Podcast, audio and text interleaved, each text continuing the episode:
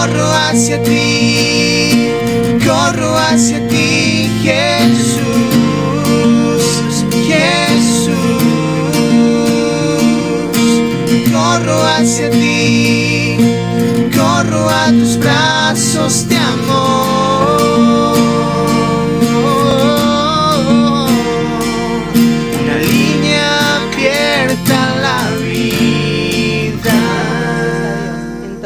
Vamos a dedicar este tiempo para eh, hablar la palabra del Señor. Y hoy le decía a los hermanos a la mañana que yo agradezco que ustedes presten sus oídos todo este tiempo y que presten su atención con la palabra que les voy a compartir, que es la palabra que Dios ha hablado a mi vida y que a la vez eh, la puedo compartir con ustedes, ¿sí? Y mm, bueno, no tiene un título la palabra, porque le buscaba muchos y no me conformé con ninguno, entonces cuando vos quieras ponerle el título personal y propio, hacelo. Pero estamos hablando de la revelación de Jesucristo, de los últimos tiempos, este, todo lo que se viene, todo lo que ya está pasando. Así que eh, se- el tema es relativamente esto. Ustedes saben que mm, hay acontecimientos mundiales como este- estos terremotos en Turquía y Siria que realmente son conmovedores. La cifra de los muertos es alarmante, es terrible la cantidad que hay y lo que se espera por la cantidad de desaparecidos que hay se va a duplicar y es realmente muchísima gente que perdió la vida, gente que hasta ayer estaban todavía rescatando con suerte debajo de los escombros y que muchos de ellos aún están vivos, sepultados quizá debajo de 10 pisos de derrumbe. Y esto es realmente, es realmente alarmante, ¿no? Nosotros como iglesia oramos, pedimos misericordia y sabemos que son países donde el Evangelio no es bienvenido, donde el Evangelio no tiene la libertad que tenemos en nuestro país y, realmente queremos eh, pedir misericordia, ¿sí? Por, por todo lo que está pasando. Hablábamos eh, en la primera prédica del año que proféticamente este año va a ser un año de muchas eh, manifestaciones de la tierra, de la naturaleza en contra y que no dejan de ser juicios de Dios también, este, tantos terremotos y todo lo que se viene, porque sismos, terremotos, bueno, sismo es un poco más, menos que un terremoto, pero maremotos, aluviones, toda clase de desastres, porque la tierra está gimiendo, la tierra está gritando, está clamando por la manifestación de los hijos de Dios, pero también está clamando Maranata, que Cristo venga y que la tierra sea restaurada. No nos olvidemos que la tierra tenía que ser maldecida, el hombre tenía que ser maldecido cuando pecó y Dios maldijo la tierra por amor al hombre. La tierra llevó la peor parte, entonces la tierra también quiere ser restaurada. Bien, y vamos a leer Apocalipsis capítulo 1, del verso 1 al 3, y dice así la palabra del Señor, la revelación de Jesucristo que Dios le dio, y vamos a dejar ahí sin sacar la placa, Apocalipsis que hablábamos es un libro que es un libro que por ahí ha generado miedo o que no ha sido fácil de comprenderlo, es nada más y nada menos que la revelación de Jesucristo. ¿Qué es revelación? Quitar el velo, correr la cortina, sacarse los anteojos que están, no sé, manchados y ver con claridad, con mucha claridad a quién, a Jesucristo. Y es la revelación que el Padre le está dando de Jesucristo a, justamente a Juan. Entonces dice, ¿para qué? Para manifestar a sus siervos las cosas que deben suceder pronto y la declaró enviándola por medio de su ángel a su siervo Juan, que ha dado testimonio de la palabra de Dios y del testimonio de Jesucristo y de todas las cosas que ha visto. Bienaventurado el que lee y los que oyen la palabra de esta profecía y guardan las cosas en ellas escritas porque el tiempo está cerca. ¿Saben que bienaventurado es una persona que está más que feliz? Muy feliz, tres veces felices, no sé, no hay explicación, es lo máximo. Bienaventurado o muy bendecido aquel que lee este libro. Por eso le decimos, hay que leer Apocalipsis. No sé cuántos lo leyeron, cuántos lo van a seguir leyendo, pero nunca te vas a tener que detener, siempre hay que leerlo. Es un libro que, como les decía, es la revelación de Jesucristo, de nuestro amado. Y mm, no solamente el que lee, sino el que oye. Bueno, hoy tenemos los audios, ¿no? Pero no está escrito para conectar el, eh, ahí escucharlo con, con, un Bluetooth. no, no, está hablando del tiempo y en el contexto donde no todos sabían leer y mayormente eh, los hombres sabían leer, las mujeres casi no les era muy permitido.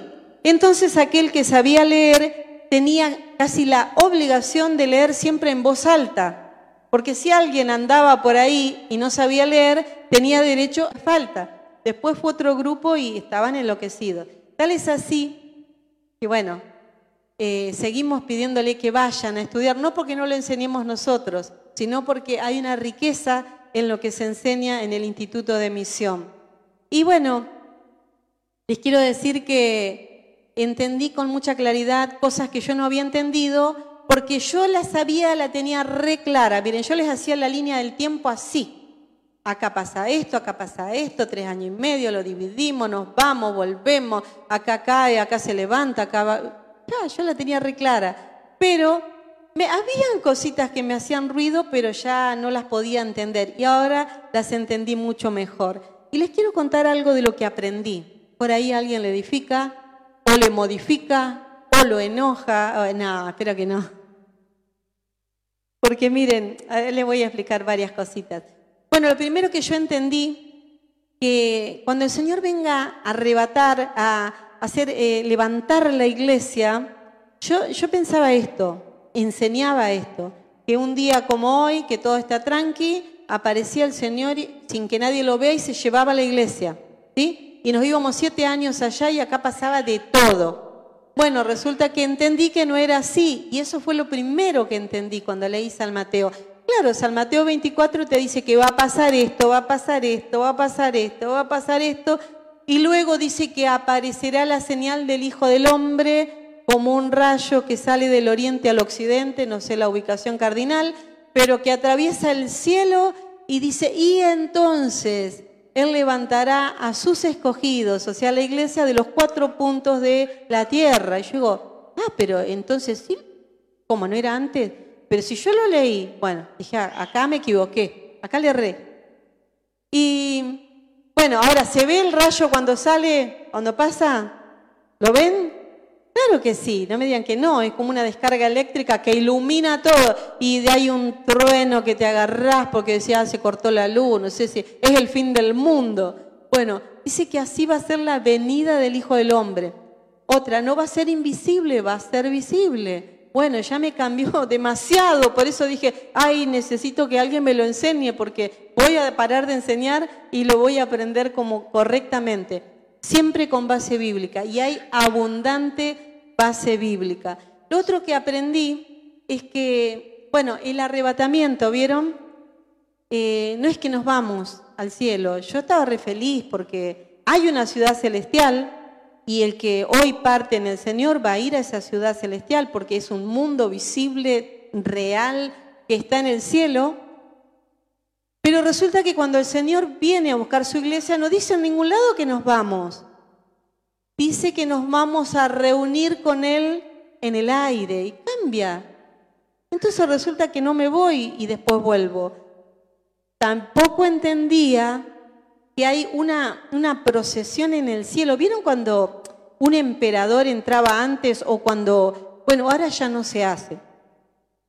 Pero cuando un emperador llegaba, habían multitudes que lo esperaban y lo acompañaban y seguían eh, esa procesión porque venía esta autoridad. Bueno, el Señor Jesucristo va a hacer una procesión en el cielo visible y esto está escrito por, por todos lados. Resulta que dice que el Señor cabalga sobre los cielos y que los cielos y que rayos brillantes salen de su mano y que Él viene, que Él está visiblemente.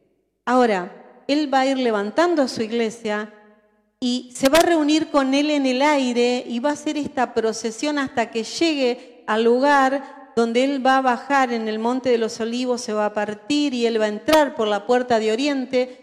Entonces yo dije, pero entonces yo me perdí un montón de cosas acá. Y dije, gracias Señor porque te las revelaste a los niños, a los que menos saben, porque me permitiste entenderlo. Y, no solamente eso, porque bueno, eh, acá hay mucho, yo no le puedo dar las, bases bíblicas ahora, ¿no? Pero también yo creía y cuando nosotros volvíamos, que no nos vamos, ¿eh? pero eh, lo que yo entendía, que la tierra iba a ser hecha nueva porque dice cielos nuevos y tierra nueva. O sea, que esto ya se destruyó con todo ahí y el Señor trae una tierra nueva. Pero no es así. Resulta que yo estaba recómoda. No, la tierra va a quedar muy destruida y nosotros la vamos a restaurar durante mil años. Ahora, ¿cómo? No me voy al cielo, pero la tierra, pero sí, sí, sí, es que el cielo va a venir a la tierra. Pero la tierra esta, Dios ama también su creación y dice que los mansos heredarán la tierra y está lleno, pero increíblemente la cantidad de pasajes que habla que vamos a reinar sobre esta tierra. Y es creación de Dios. Entonces, nosotros la arruinamos, nosotros la arreglamos.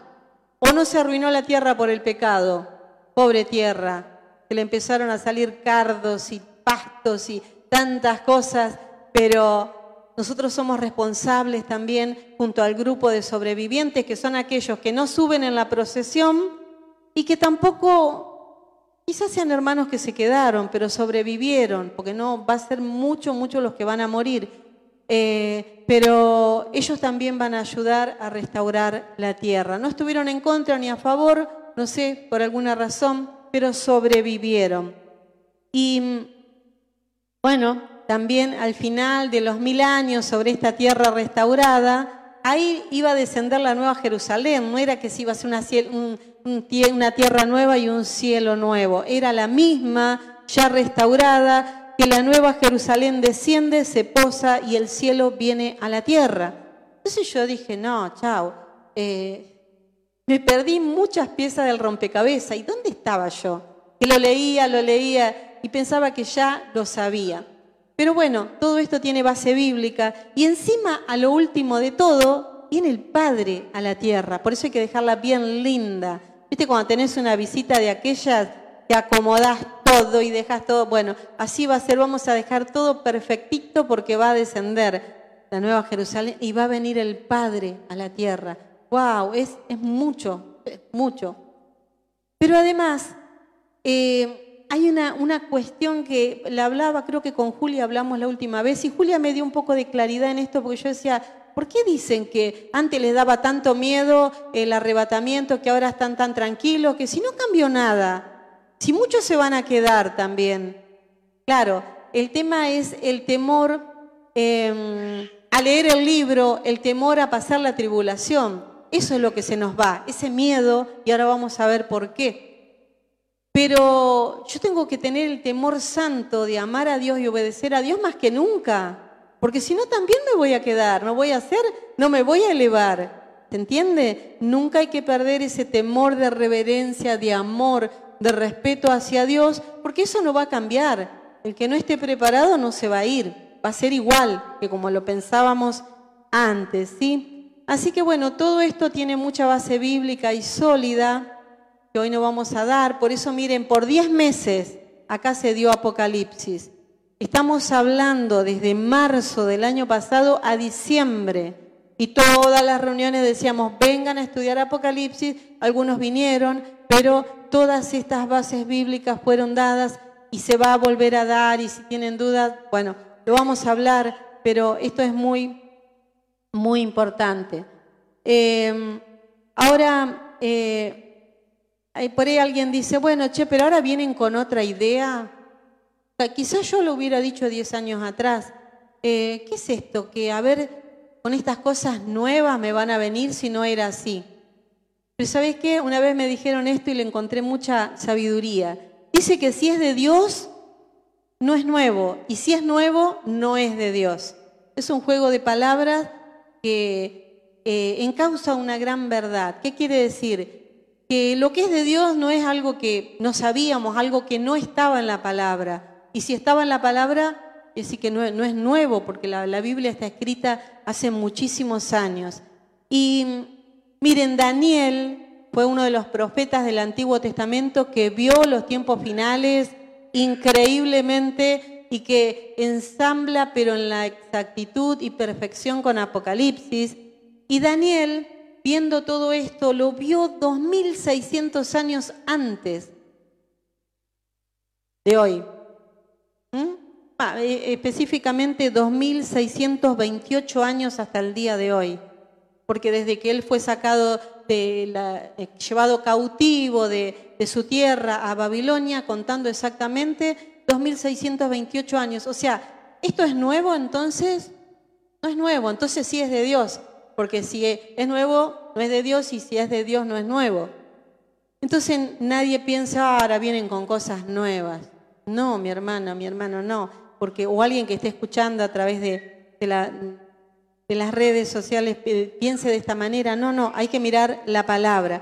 Ahora resulta que Daniel tiene esta revelación y en ese tiempo, estamos hablando de 2600 largos años, no había luz eléctrica, no había celular, no había teléfono, no había televisión, no había radio, no había avión, no había auto, no había gas, eh, bueno, como el de hoy. ¿eh?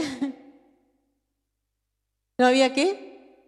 Eh, no había Google, claro, porque ahora sí, a ver qué quiere decir, tac, pones Google y capaz que te miente, eh, pero lo creemos y ahí te lo da enseguida la respuesta.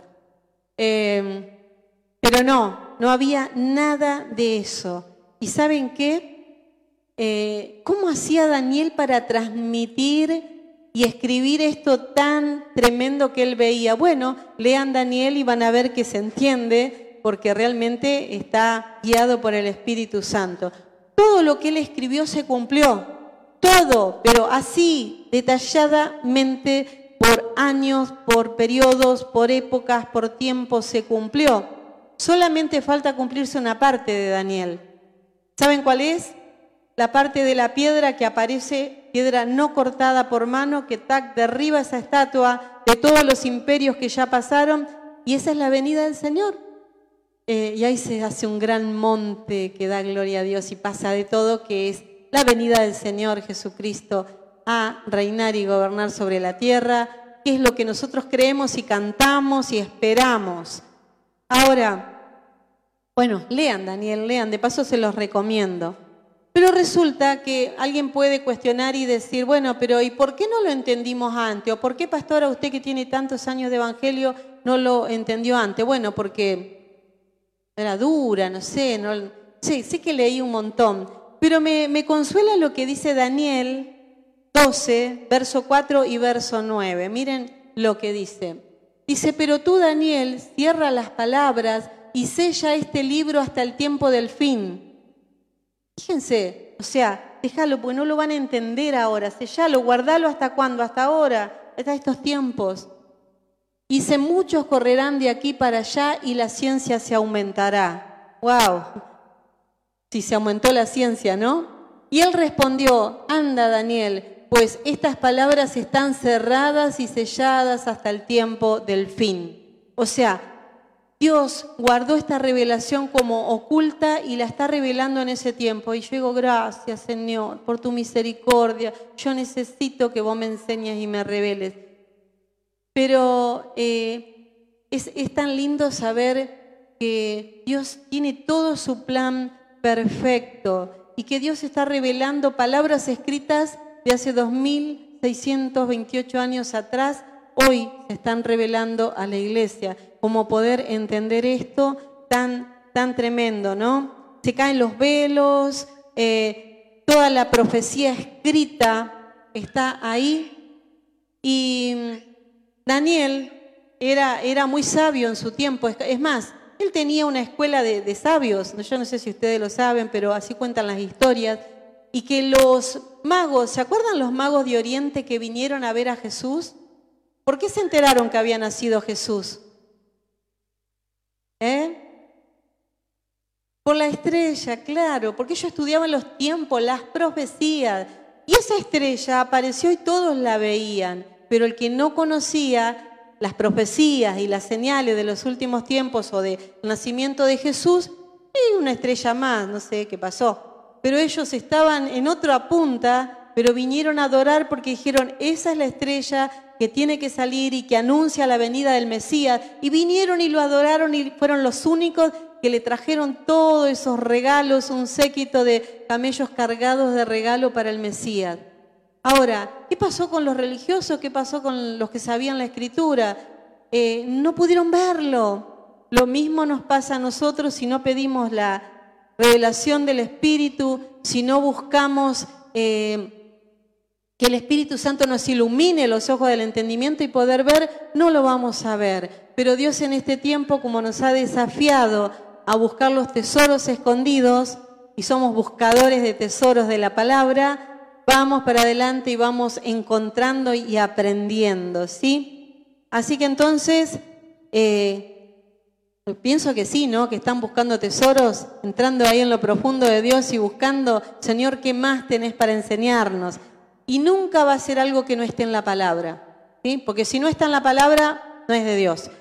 Un hombre que dice que él, Dios lo llevó a un monte y le mostró unas tablas de oro que estaban escritas y que tenía otro mensaje que no está en la Biblia. Entonces esos ángeles le dieron esa tabla, él lo transcribió y hay una secta que tiene la Biblia y ese librito al lado. Nunca Dios nos va a revelar algo que no esté en la palabra. Todo lo que Dios nos hable, lo que Dios nos muestre, lo que Dios nos diga y nos revele va a estar en la palabra. Si no, no lo vamos a aceptar. Por eso acepto este mensaje porque está en la palabra. Y no solamente esto, ¿saben que hay más todavía mensajes ocultos de la palabra que el Espíritu Santo lo va a revelar un poco más allá todavía en el tiempo de la gran tribulación? Va a haber eh, al menos siete mensajes más que van a ser de gran dirección profética para la iglesia que va a estar pasando la gran tribulación. Y vamos a leer Apocalipsis 10 del 1 al 7. Dice Juan, vi descender del cielo a otro ángel fuerte, envuelto en una nube con el arco iris sobre su cabeza, y su rostro era como el sol y sus pies como columnas de fuego. Tenía en su mano un librito abierto y puso su pie derecho sobre el mar y el izquierdo sobre la tierra y clamó a gran voz como ruge un león, y cuando hubo clamado, siete truenos emitieron sus voces. Cuando los siete truenos hubieran, hubieron emitido sus voces, y yo iba a escribir, recuerden que Juan estaba escribiendo Apocalipsis en ese momento, iba a escribir, pero oí una voz del cielo que me, dijo, me decía, sella las cosas de los siete truenos que los siete truenos han dicho y no las escribas. Y el ángel que vi en pie sobre el mar y sobre la tierra levantó su mano al cielo y juró por el que vive por los siglos de los siglos, que creó el cielo y las cosas que están en él, y la tierra y las cosas que están en ellas, y el mar y las cosas que en él están, el tiempo no sería jamás, sino que en los días de la voz del séptimo ángel, cuando él comience a tocar la trompeta, este misterio se consumará como él lo anunció a sus siervos los profetas. Así que siete truenos, siete mensajes, siete voces que dieron un mensaje, un mensaje para la iglesia.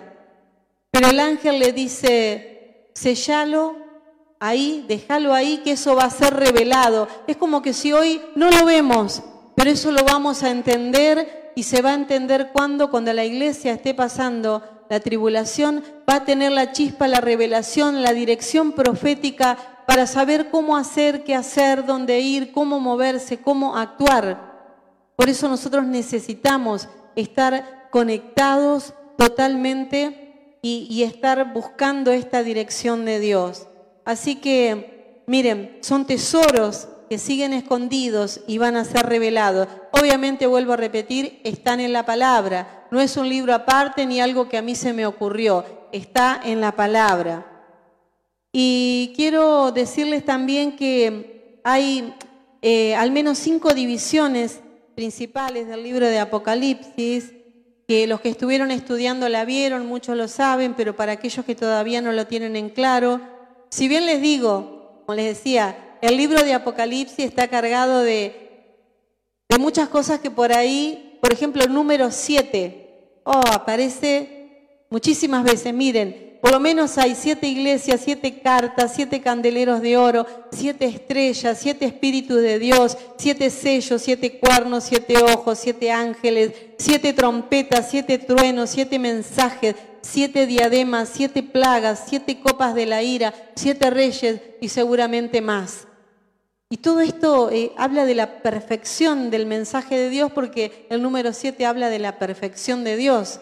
Pero este libro eh, es un libro que es netamente, exclusivamente para nosotros y que tenemos que sacarle un poquito la tierrita, empezar a leerlo, estudiarlo, anotarte en el seminario, venir a estudiar, ir a estudiar, porque nos va a preparar para lo que viene. Quiero que mostrarle las cinco divisiones de este libro que tenemos ahí en un cuadrito para que lo podamos entender mejor. ¿Sí? Esta, si bien estas divisiones se puede dividir más todavía, pero es lo básico para entender que el libro es importante para nosotros. La primera división es el capítulo 1 y habla de la revelación de Jesucristo. ¿Cómo no nos va a interesar a nosotros? Es netamente para nosotros.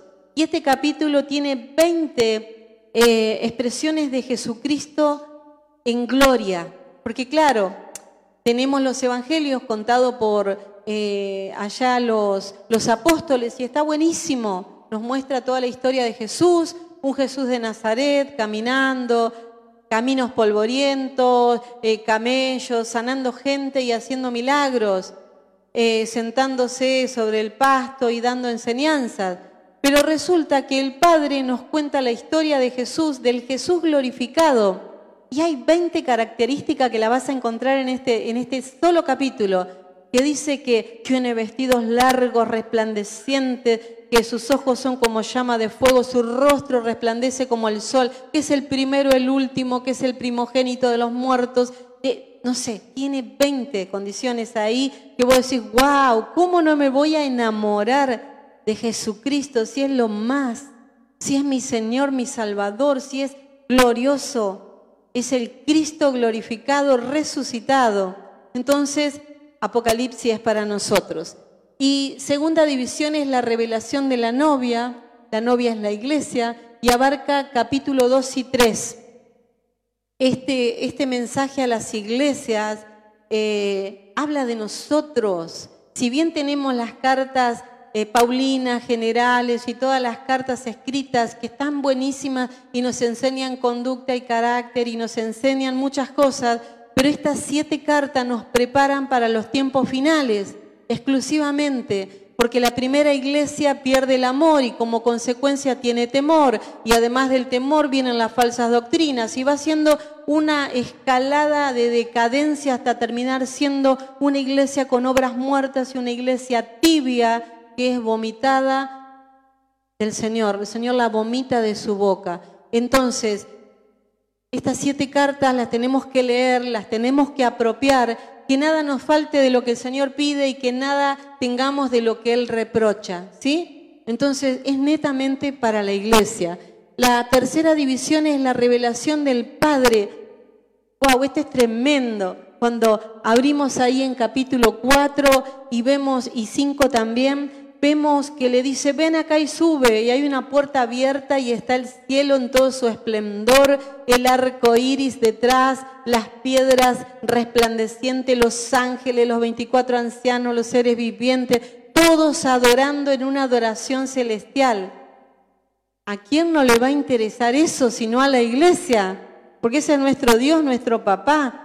Entonces, capítulo 5 habla también de el cordero inmolado que es el único digno de tomar el libro y desatar los sellos.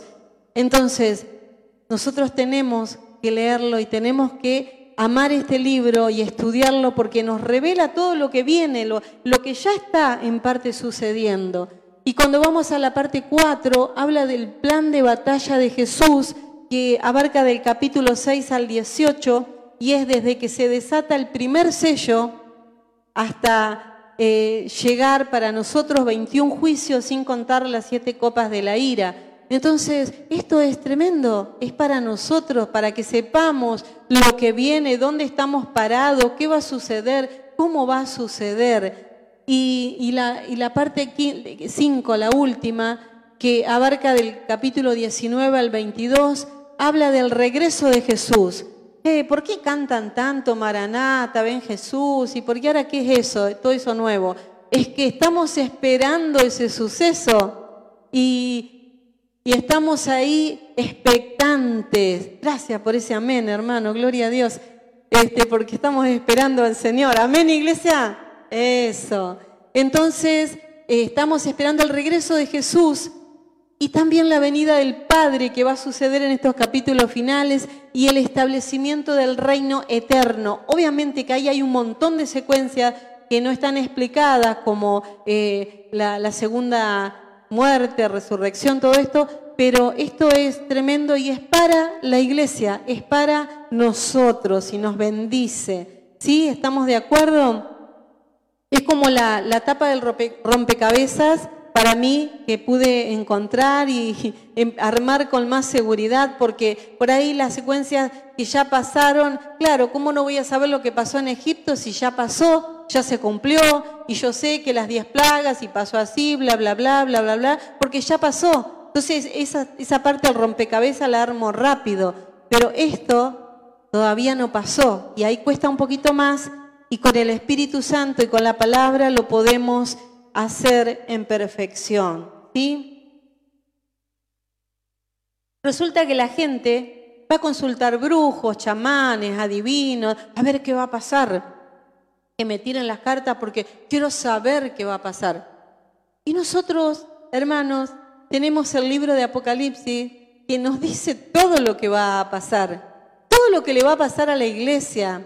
Y y por ahí alguien dice, sí, pero viste, es bravo, viste lo que va a pasar. Pero ¿saben qué? Quiero decirles algo para que sepan que el ADN de la iglesia de Jesucristo, el ADN es un ADN totalmente apropiado para estar bajo presión, para estar bajo tribulación, bajo momentos difíciles. El ADN de la iglesia netamente está preparado para esto y mm, para estar ahí en la adversidad y no solamente estar, dar fruto y crecer. Miren, si no fuera así, miremos la historia, porque vieron, cuando no aprendemos del presente, busquemos la historia a ver cómo, cómo funcionó. Tenemos allá en Hechos de los Apóstoles capítulo 2, nace la iglesia y hasta que cuenta la Biblia y después siguen eh, la historia de los padres posapostólicos, los padres de la iglesia, y vemos que la iglesia fue perseguida, fue una iglesia mártir, fue una iglesia bajo eh, eh, el emperador eh, Nerón, que yo sé que muchos lo saben, pero si alguien lo digo por si alguien no sabe, este emperador tenía sus jardines y ataba a los cristianos en los postes de su jardín y los regaba con brea y de noche los prendía fuego vivos para iluminar sus jardines. Y también estaba eh, eh, el podio de arena donde se soltaban a los leones y la diversión más grande era que las mujeres embarazadas sean despedazadas y comidas por leones y gente arengando y mirando el espectáculo. Pero ¿saben qué? La iglesia crecía, la iglesia se empoderaba, los milagros y la llenura del Espíritu Santo era tremendo. ¿Saben por qué? Porque el ADN de la iglesia está preparada para pasar lo peor y seguir firme y en pie. Y no solamente eso, crecer, avanzar y no callar el mensaje. Pero tenemos la otra parte de la historia cuando aparece Constantino, y esta es historia secular, pero la pueden buscar.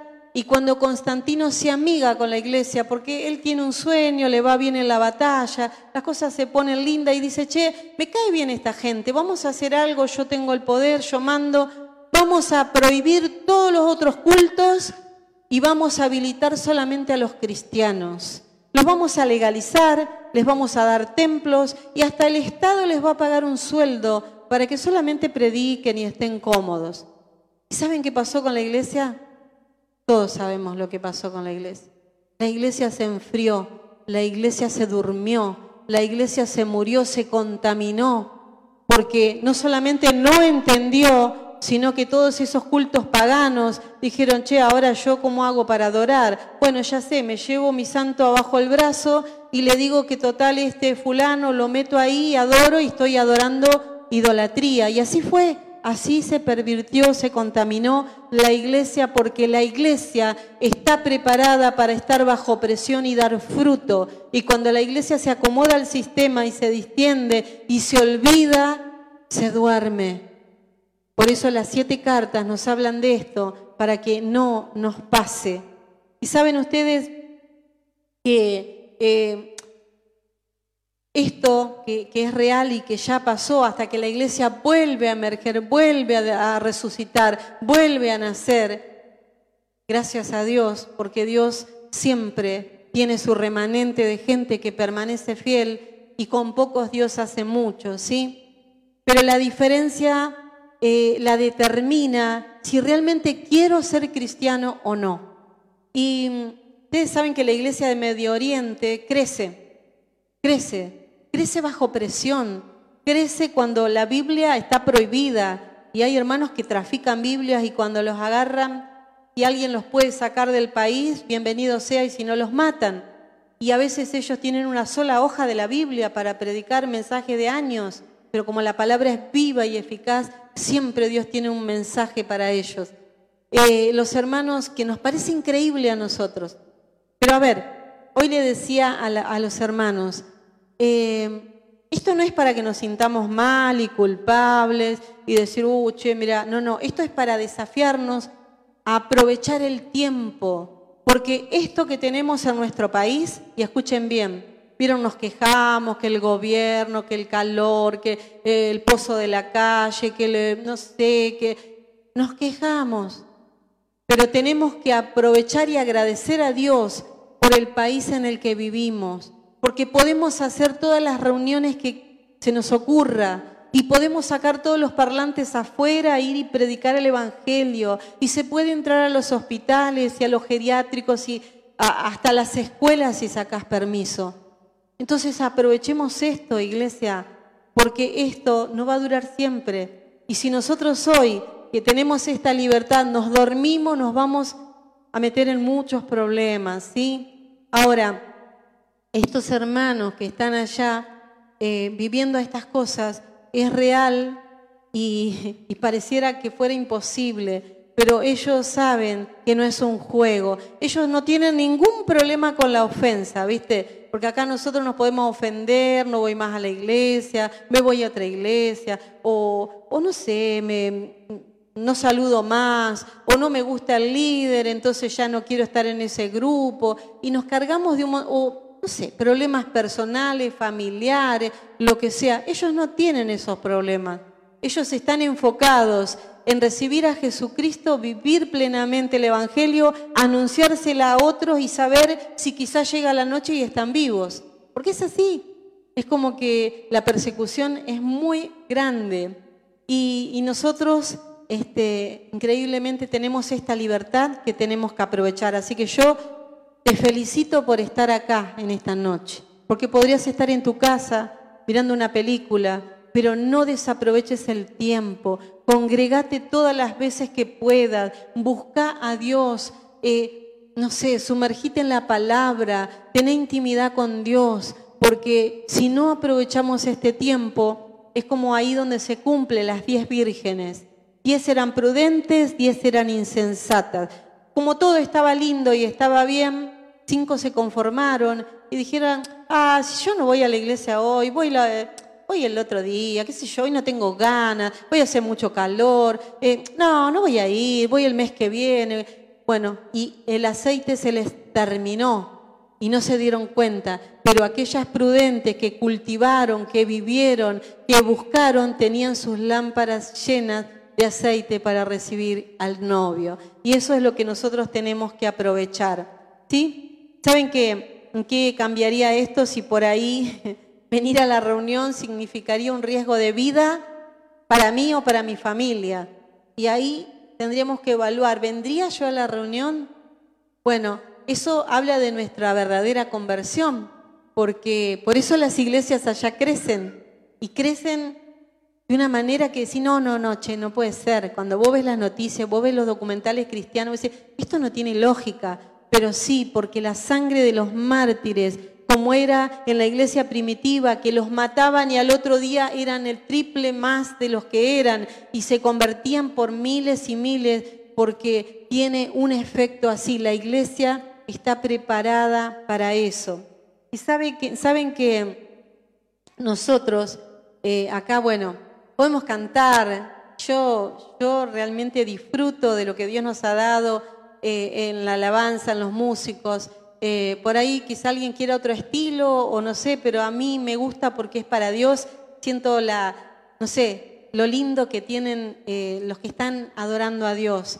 Pero esto lo cuento, aunque quizás muchos lo saben, pero algunos tal vez no, así que lo voy a contar igual, que un hermano que fue y estuvo en esos lugares hablando con los misioneros y vino y contó esto. yo estaba cuando lo contó en el instituto.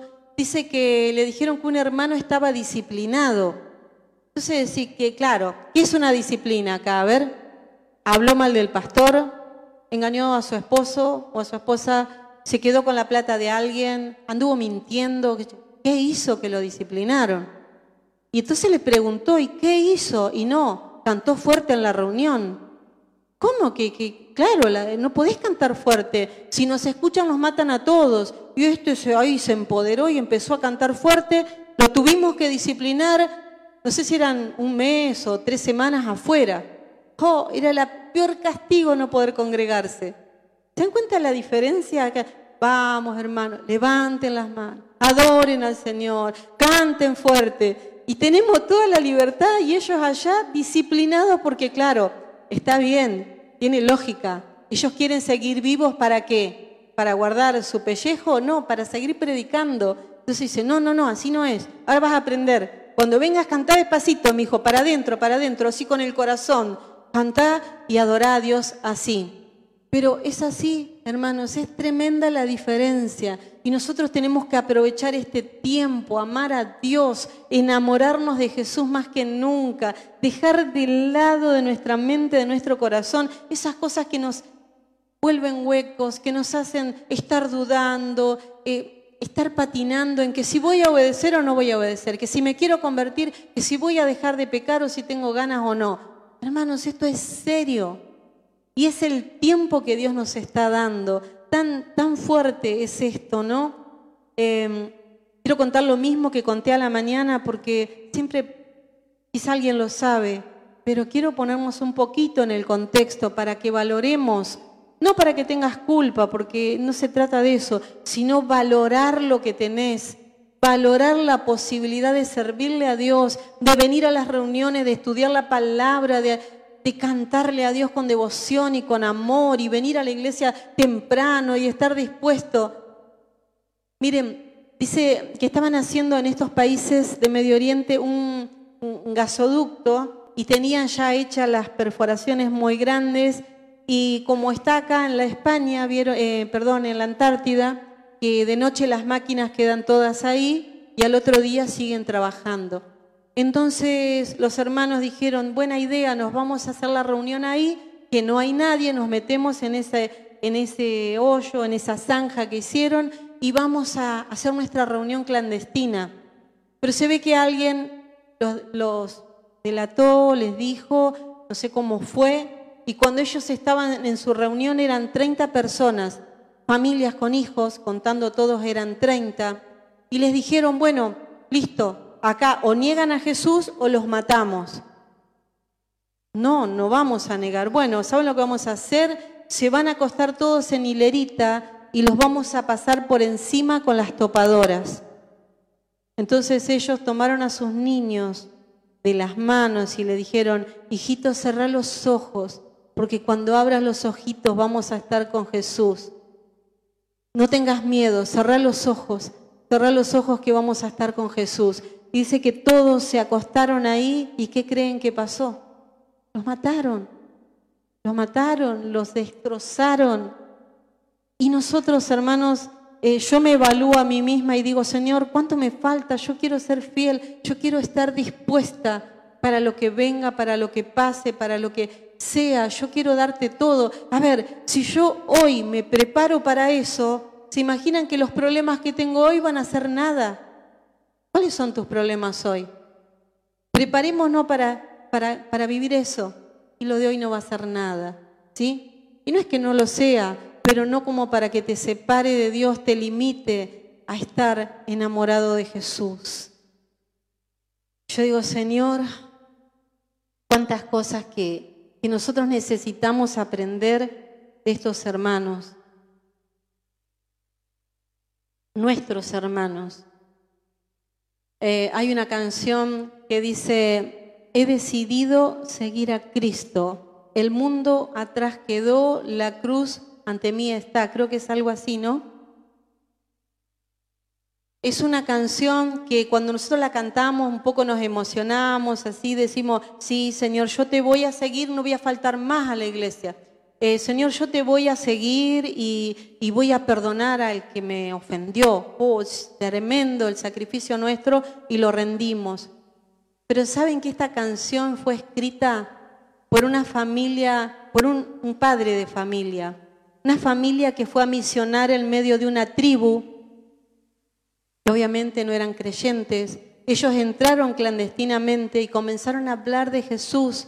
Y cuando los descubrió el cacique, el jefe de la tribu, los llamó al orden a todos, llamó todos sus, como si fuera su séquito de los que mandan, y les dijo, tenés la posibilidad de revertir esto y negar a Jesús y decirle a los que le hablaste que esto es mentira o te mato tus hijos. ¿Qué creen que hizo? No negó a Jesús, mataron sus hijos. Entonces le dijo, bueno, está bien, no negaste, ahora te matamos a tu esposa, así que tenés la posibilidad. ¿Qué creen que hizo? No negó a Jesús. Entonces le dijo, bueno, ahora te toca a vos, te matamos a vos, pero tenés la posibilidad.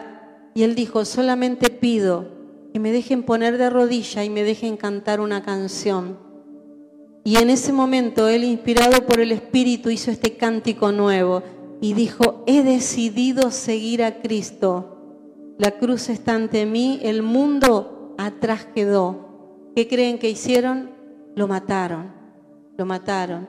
Pero es tan poderosa la sangre de los mártires y, y, de las personas como vos y yo que amamos a Dios de corazón y estamos dispuestos a darlo todo que toda la tribu se convirtió. Y esto es historia, búsquenlo. Esto, como alguien dijo, Google hoy, lo podés googlear y lo vas a encontrar.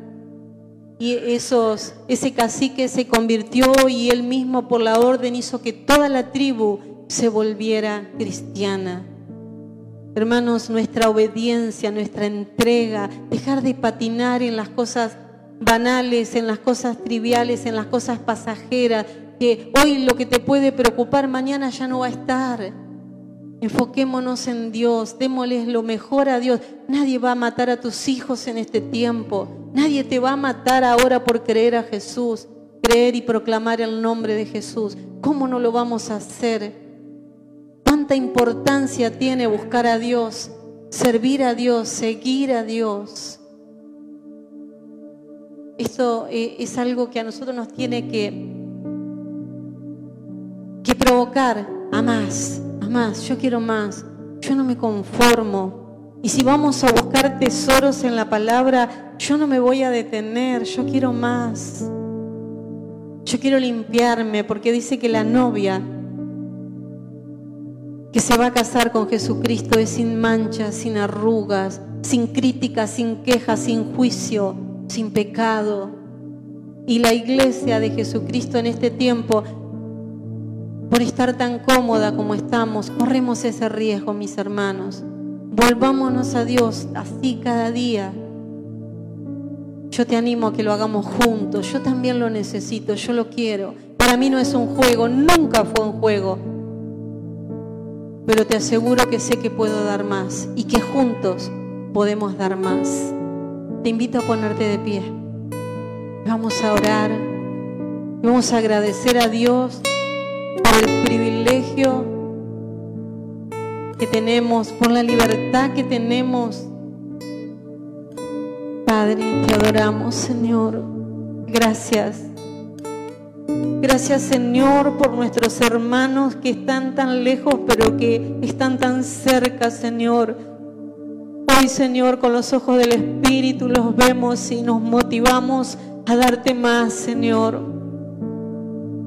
Gracias por el tiempo que nos das, Señor, para prepararnos, para ser una iglesia que no pierda el primer amor, una iglesia que no se contamine, una iglesia que te espere, Señor, como vos lo mereces.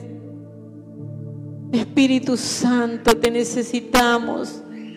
Vos sos ese cofre lleno de tesoros para nosotros. Revelanos, mostranos, hablanos, danos esa convicción de pecado, danos esa firmeza para seguirte, Señor. Dios mío, sabemos, Señor, cuánto vale una vida consagrada, cuánto vale una entrega verdadera para ti, Señor. Y yo sé que mis hermanos están acá porque te aman, Señor, y que aunque tienen debilidades y dificultades, hoy pueden fortalecerse, hoy pueden tomar la decisión, hoy pueden seguir adelante, Señor, y aprovechar este tiempo y cultivar aceite y llenarnos de tu presencia, Señor, para esperarte. Para cuando vos rajes el cielo y descienda, Señor. Gracias, papá. Gracias por darnos a Jesús, por darnos al Espíritu Santo. ¿Cuánto, cuánto vale, Señor? ¿Cuánto vale ese sacrificio? Te amamos, Dios. Te amamos, te amamos. Gracias, Señor. Gracias.